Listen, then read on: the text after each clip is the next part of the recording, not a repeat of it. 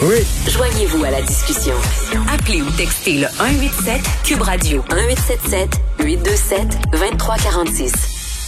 On va rejoindre Frédéric Laure pour nous, euh, notre descripteur des matchs de l'Euro pour TVA Sport. Bonjour Frédéric.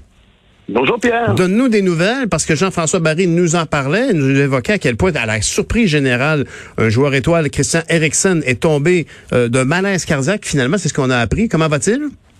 Oui, ben il va bien, ça c'est la bonne nouvelle. Mais on a confirmé aujourd'hui qu'on l'a perdu pendant quelques secondes. Pour ceux qui ne savent pas, il y a eu un arrêt cardiaque sur le terrain pendant le match. Des images euh, bouleversantes. Vraiment, euh, il est tombé et même les secours ont eu à faire des massages cardiaques. On a sorti le défibrillateur et son cœur a arrêté de battre pendant quelques instants. Alors, il, aurait pu avoir mort en direct. Euh, c'était vraiment affolant comme image. Moi, ce que je retiens à quelques jours plus tard après, est-ce que, en fait, peut-être ce que je désire retenir, c'est peut-être la solidarité aussi de ses coéquipiers. Euh, ça a été beau quand même. Ils se sont mis autour du joueur pour lui donner, j'allais dire, une intimité, mais un peu de décence aussi pour hmm. s'assurer qu'on filme pas cette scène-là qui était euh, extraordinaire, en fait, euh, extraordinairement bouleversante, c'est peut-être les meilleurs mots. Il est sorti, finalement, il est bien. Maintenant, on se tourne aussi vers le sportif, hein, parce qu'on s'est rendu compte que les détails sortent. L'UFA a proposé aux joueurs soit de finir le match là, de finir le lendemain ou euh, de déclarer forfait aussi. Dans les circonstances, comment que je pense que les joueurs voulaient pas déclarer forfait.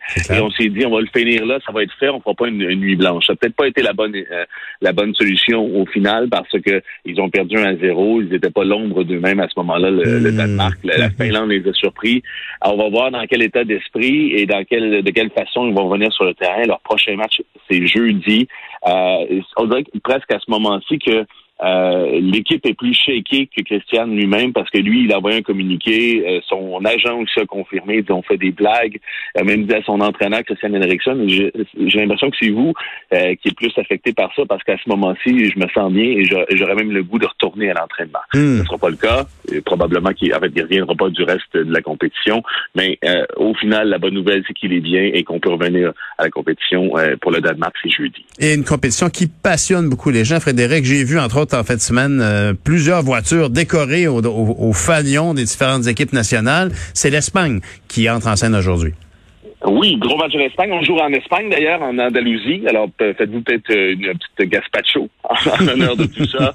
Euh, L'Espagne, euh, l'Espagne a a eu des problèmes aussi, a des problèmes pandémiques aussi. J'en ai parlé la semaine dernière. Leur capitaine a, testé positif à la COVID, fait que tout le monde s'est isolé et on s'est pas entraîné dans les derniers jours. L'armée est arrivée même pour vacciner les joueurs de l'équipe nationale parce qu'en Espagne, on n'a pas encore vacciné les gens de moins de 40 ans. On est toujours dans l'effort de vaccination pour les 40 ans et plus là-bas. Alors on s'est dépêché, on a vacciner l'équipe. J'espère qu'il n'y aura pas trop d'effets secondaires. Il n'y en a pas trop en général, mais euh, ça peut affecter certains sportifs. Face à, ça pourrait être même le COVID classico, Pierre, parce que devant aussi, ils ont perdu un joueur pour la COVID, un bon joueur, Degan Kulusevski. C'est un jeune joueur de la Suède. Lui aussi a testé positif à la COVID. Il sera pas là aujourd'hui. Alors, deux équipes décimées par ça. Kulusevski, euh, donc, c'est vraiment une grosse perte pour la Suède. L'équipe devant a déjà euh, ben, perdu. Peut-être que tu le connais. Zlatan Ibrahimovic, qui se surnomme lui-même Dieu. Ah il n'est pas là aussi. Ça, c'est une grosse perte quand même pour la Suède, euh, mais tout de même. Et, euh, et, aujourd'hui, euh, et aujourd'hui, excuse-moi, aujourd'hui un match important puisqu'on pourra pouvoir, on va pouvoir constater le grand talent du meilleur attaquant de la planète à l'heure actuelle, selon toi. Oui, ça c'est à midi, ça. Pologne-Slovaquie, ça paye pas de mine nécessairement comme affiche, mais il y a Robert Lewandowski qui est le meilleur attaquant en ce moment-ci. Il vient d'exploser un record en Bundesliga, ça c'est la Ligue allemande. 41 buts en 28 matchs seulement. Euh, c'est vraiment une machine extraordinaire contre les buts, mais lui, un filet et un but, et ça va dedans, c'est sûr. Mais euh, ça, ça rappelle aussi que euh, le soccer, c'est probablement euh, l'ultime sport euh, d'équipe, en quelque sorte, parce que en Pologne, il y a de la difficulté un peu plus à, à scorer, à marquer Lewandowski, parce qu'il n'a pas le service nécessaire, nécessairement. Peut-être au hockey, on prend un Connor McDavid, il est capable de marquer beaucoup de buts aussi, même mm-hmm. si autour de lui, l'équipe de support n'est pas extraordinaire. au baseball, tu peux taillir puis jouer pareil ensemble, il n'y a pas de problème. Au soccer, c'est autre chose. Si tes milieux de terrain sont pas sont pas capables de te faire des passes, de te nourrir de ballons en quelque sorte, mais tu, tu peux pas atteindre non, exactement. Ton potentiel.